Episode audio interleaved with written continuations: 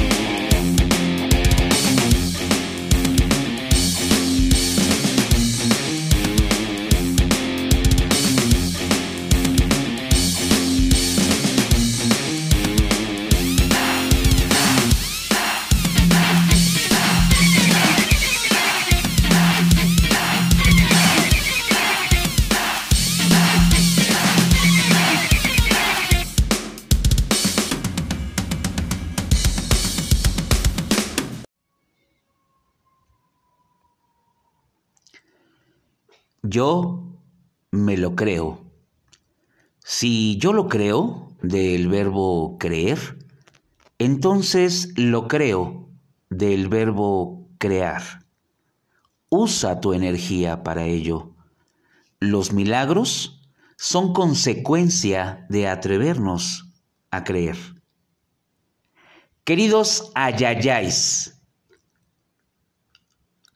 amados igualmente, y no con, con esta falsa verborrea que de pronto se sucede en fechas tan estigmatizadas como lo sería el 14 de febrero. Hemos titulado este capítulo, este episodio, haciendo un juego de palabras de lo que a veces se ha convertido este día indudablemente comercial a través de dos circunstancias que serían amorexo o sexamor. Y sin más dilación, démosle entrada a los coprotagonistas de Alerta, posible focus.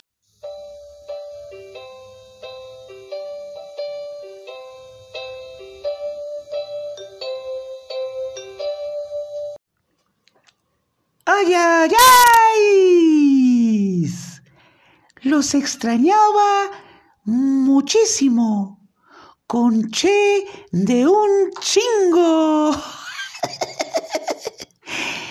De verdad me siento... Me siento porque estoy muy emocionado y estoy a punto de caerme, pero tenemos y hemos preparado para ustedes una información clasificación PK poca madre. Pero creo que tendremos que presentar a alguien más y no saben cómo disfruto poner esta introducción que le caga.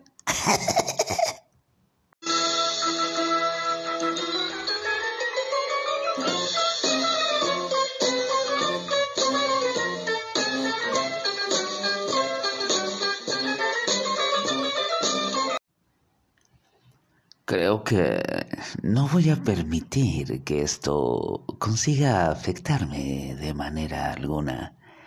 Si esta introducción es la que me corresponde, entonces la aceptaré y continuaré con mi realidad.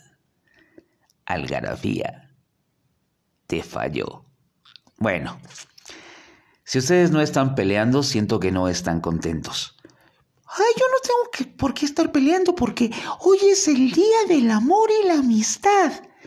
Eso me vale madre. ¡Oh, Yo sé que tú eres uno de los primeros que piensa que esto es una celebración insulsa, eh, Holgorio.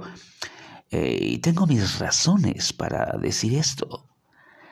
Me parece que de pronto la humanidad se enajena con creer que debería ser un momento en el cual demostrar de verdad este enorme y gran sentimiento que significa el amor, o la alta responsabilidad y compromiso que resulta ser la amistad. En eso sí estoy de acuerdo con Holgorio, porque deberíamos irnos muchísimo más hacia el fondo para entender amor y amistad, siendo dos de las emociones o de los sentimientos que más requiere, anhela y necesita esta humanidad. Coincido gratamente con, con ambos. Y por eso en, la introducción que yo hacía antes de su agraciada llegada, hablaba acerca de esta combinación, porque para muchas personas, porque las opiniones como siempre son divididas entre una gran parte que apoya este momento y otra gran parte que emite juicios diciendo ¿De verdad tenemos que seguir patrones comerciales o tendremos que hacer lo que intereses necesariamente ajenos quieren que se consigan? Lo que es una realidad es que la derrama económica que supone ese tipo de festividades es muy alta y no se suscribe solamente a partes gastronómicas sino también se ha creado todo un hito o toda una leyenda con relación a la ocupación hotelera. Ay, sí, porque la gente se pone, y se pone en diferentes posiciones. Sí, sin duda. Por eso eh, el tema que nos ocupa un poco es eh, saber si realmente es amorexo o sexamor. Y para eso me gustaría muchísimo, Holgorio, tienes preparado algo relacionado con, con el amor y me gustaría escucharte. Ay, a mí la verdad, vamos a escucharlo. Pero es que realmente, sé que te va a gustar, Algarabía, te lo garantizo. El encuentro de dos personas es como el contacto de dos eh, sustancias eh, químicas. Si hay alguna reacción, ambas se transforman. Carl Jung. Ah, bueno, si esas vamos, entonces yo también quiero decir una declaración, pero también de un psicoanalista.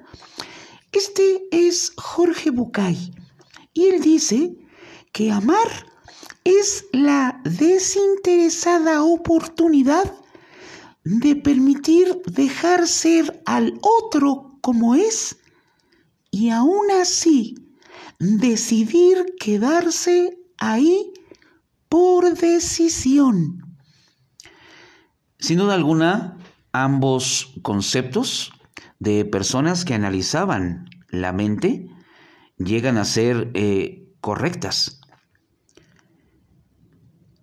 A mí me gustaría plantearles en otro escenario un escritor, Carl Lewis, Lewis, o como se pronuncie, aquel que escribiera esta famosa historia y fantástica de Alicia a través del espejo. Permítanme compartírselos. Dice, pero, ¿tú me amas? preguntó Alicia. No, no te amo, respondió el conejo blanco. Alicia arrugó la frente y comenzó a frotarse las manos, como hacía siempre cuando se sentía herida. ¿Lo ves? dijo el conejo blanco. Ahora te estarás preguntando qué has hecho mal para que no consiga quererte al menos un poco. ¿Qué te hace tan imperfecta, fragmentada? Es por eso que no puedo amarte, porque habrá días en los cuales estaré cansado, enojado, con la cabeza en las nubes y te lastimaré. Cada día pisoteamos los sentimientos por aburrimiento, descuidos e incomprensiones. La primera vez que te vi, hice un pacto conmigo mismo. Evitaré amarte hasta que no hayas aprendido a amarte a ti misma. Si no te amas al menos un poco, si no creas una coraza de pura alegría alrededor de tu corazón, mis débiles dardos se harán letales y te destruirán. Por eso, Alicia, no, no te amo. No puedo hacerlo. Ahora sí me quedé y facto. Me quedé azorado. Me quedé dubitativo. Me quedé... Algarabía, Algarabía, deja de leer el diccionario. A nadie impresionas con ese vocabulario. de veras que eres increíble, Algarabía. Si en buena onda cierra ese diccionario. De veras que se pasan. Ya me exhibieron delante de la banda. Bueno, no está mal eh, aprender vocabulario nuevo, pero no creo que en medio del podcast esto tendría alguna validez honesta. Lo que de verdad debería ser honesto es que, como se ha repetido en muchas formas, el único amor para siempre es el amor propio que es eh, como el resumen de lo que acabas de, compartirnos de este extracto del libro Alicia en el País de las Maravillas. Si resulta eh, fácilmente impresionable cuando lees este fragmento y lo haces libre de, prejuicios con relación a lo idílico que han manejado la circunstancia del amor, porque si nos vamos a, una circunstancia todavía un poco más delicada quizás, yo me atrevería a decir eh, que el amor reside en el cerebro, como todos los demás sentimientos del ser humano. Y hace muchos años que eso se sabe, pero el lenguaje ha trasladado la sede del amor a otro lugar, el corazón. No podía concebirse que los razonamientos y las pasiones anduvieran revueltos en un mismo lugar. El cerebro ha sido reservado por el lenguaje para las decisiones racionales y el corazón para las pasionales. Por eso se pueden comprender los impulsos del enamorado porque salen impulso, con la fuerza de la sangre y de los latidos, el poder de la naturaleza, y forman el pulso que nos anima, el coraje. Y por eso se disculpa todo aquello que se hace con el corazón, y tal vez por esta influencia sublime que tienen las palabras en nuestra manera de pensar, los eh, tribunales acceden a considerar circunstancia atenuante todo aquel comportamiento que resulta de la pasión, del impulso cardíaco, visceral, sanguíneo, aunque su única residencia esté, esté en la cabeza. Porque las palabras seductoras sirven igualmente para tal fin. A menudo quien se implica en una relación sentimental más de lo que en realidad deseaba, empieza a sustituir de repente unos vocablos por otros. Bajará del te amo al te quiero. Desdeñará aquellas expresiones que con tanto talento había encontrado y caerá en otras a veces más vulgares, que se le escaparán sin advertirlo. Ya no hablará de sus sentimientos, sino de sus sensaciones. No empleará el verbo prometer, sino intentar. No pretenderá seducir, sino que no le aten. Tal vez incluso haya sabido suplantar a tiempo la oferta de fidelidad por la más real. Lealtad.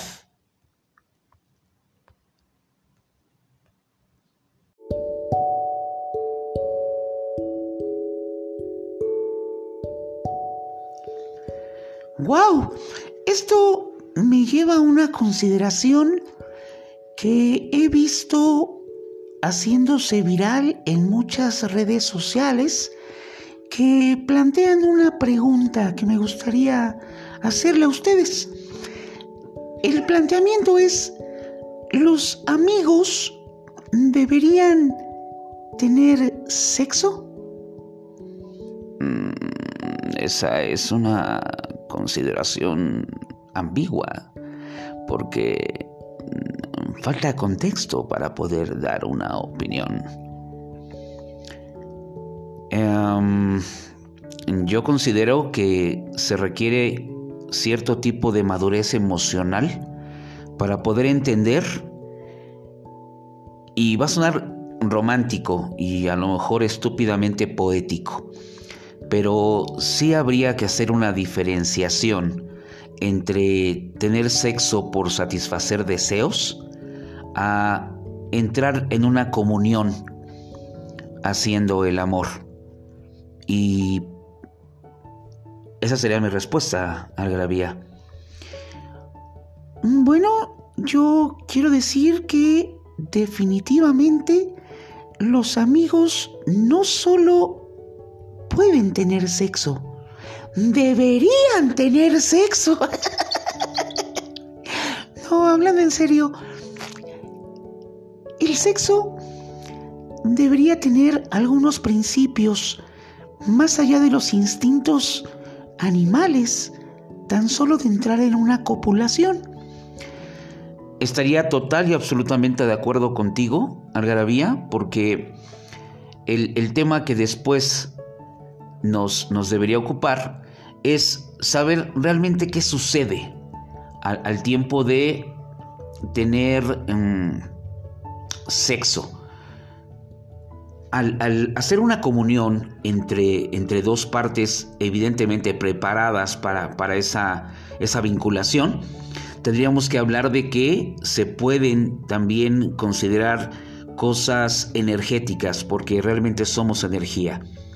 Existe algo que se llama el, sexo tántrico, o para hacerlo de una manera más eh, disponible al entendimiento, hablaríamos de la sexualidad y el cuerpo energético.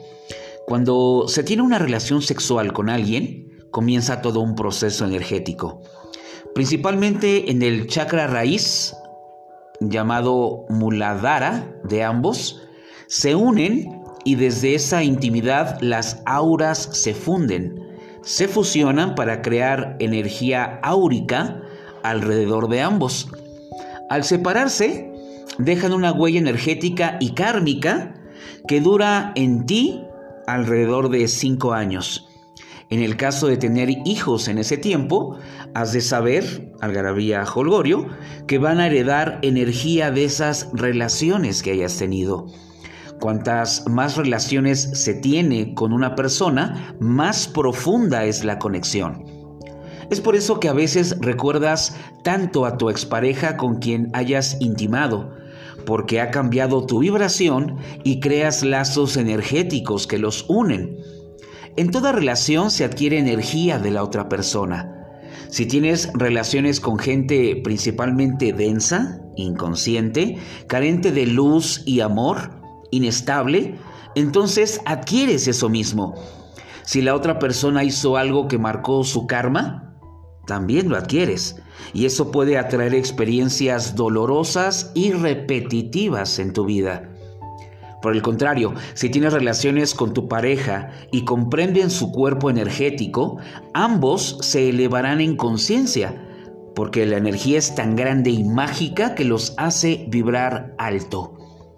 Si tienes sexo con una pareja que actualmente ya tiene pareja, en consecuencia, adquieres energía de esa otra persona y si él o ella tiene otras relaciones, mejor ya ni te cuento qué tanta energía densa y carente estás absorbiendo.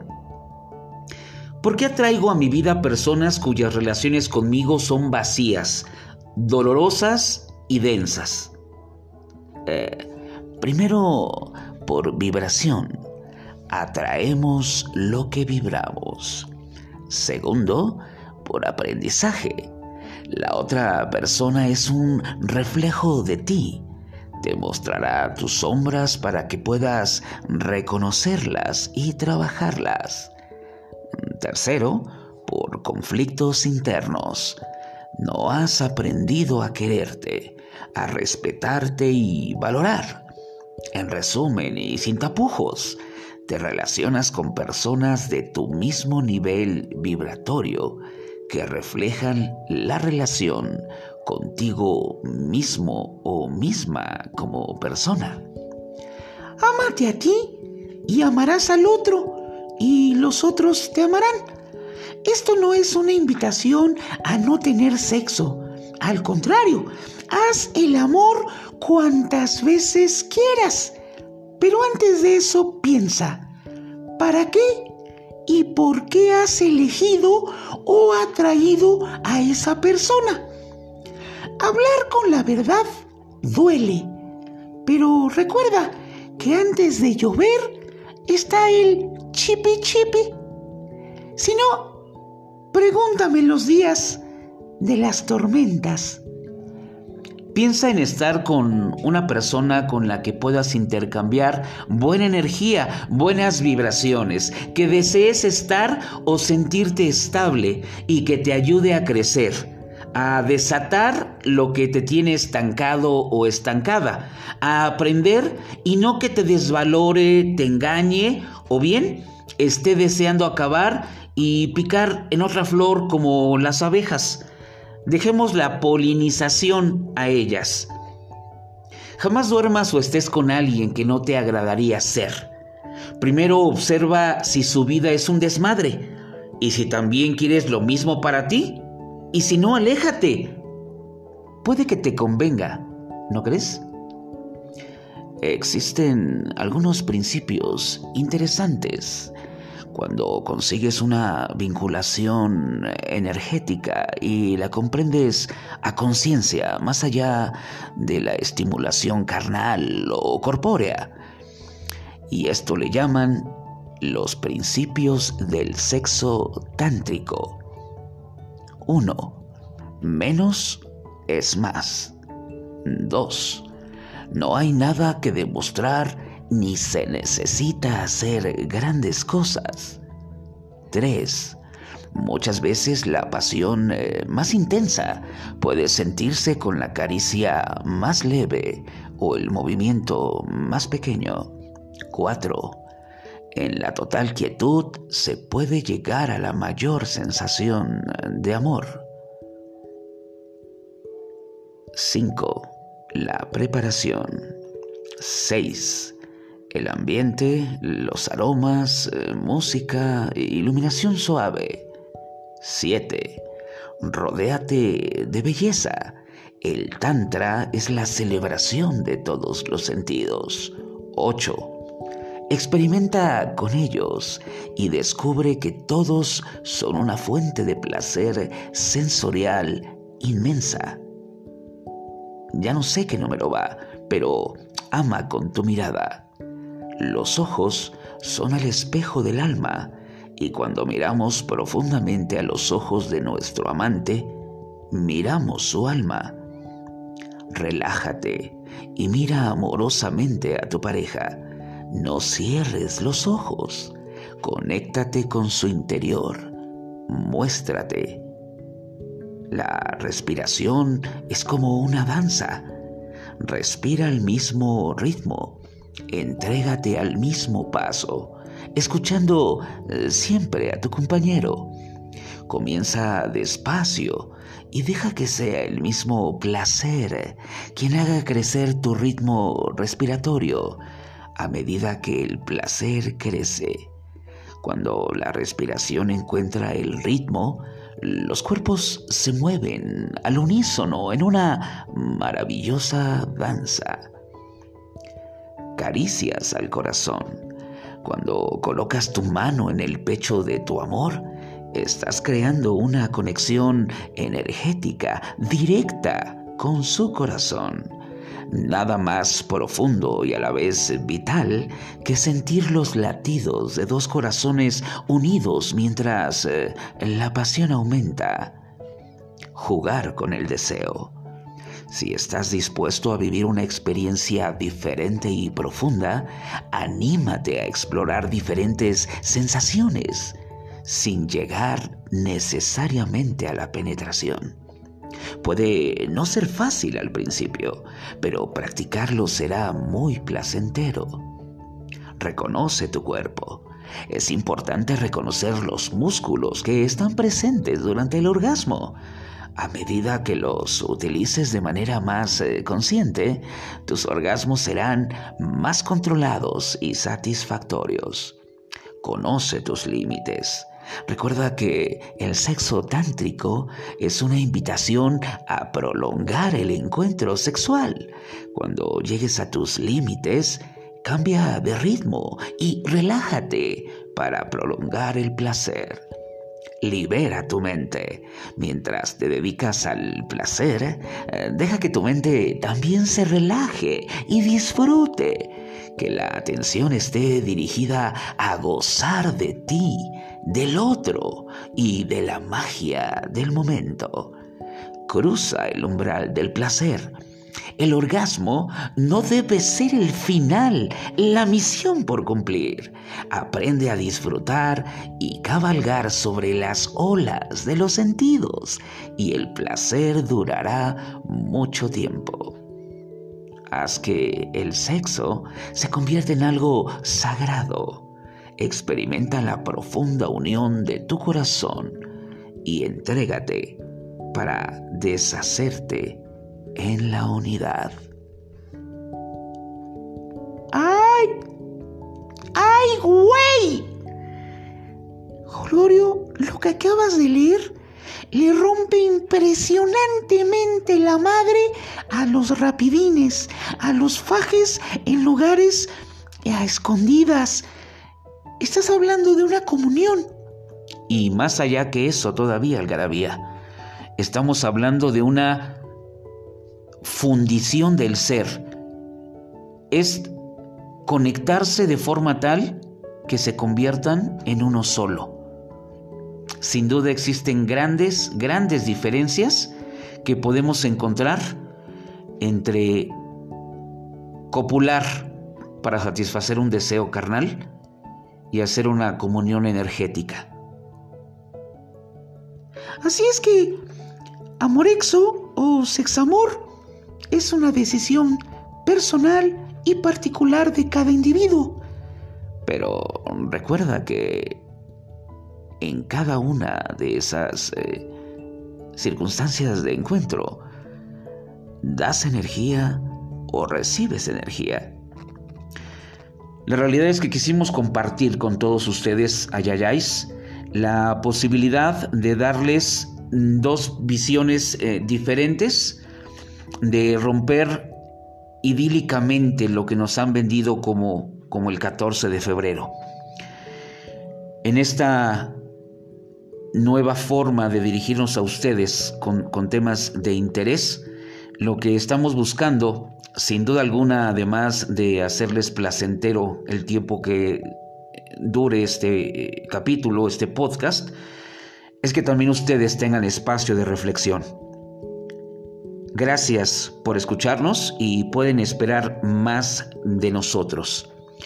Sin duda alguna, les mando muchos, muchos, muchos, muchos buenos deseos, grandes vibras y no se conformen, exijan. Y yo quisiera decirles algo para que quede grabado en su corazón y en su mente. Amén. Y después, después hagan lo que quieran.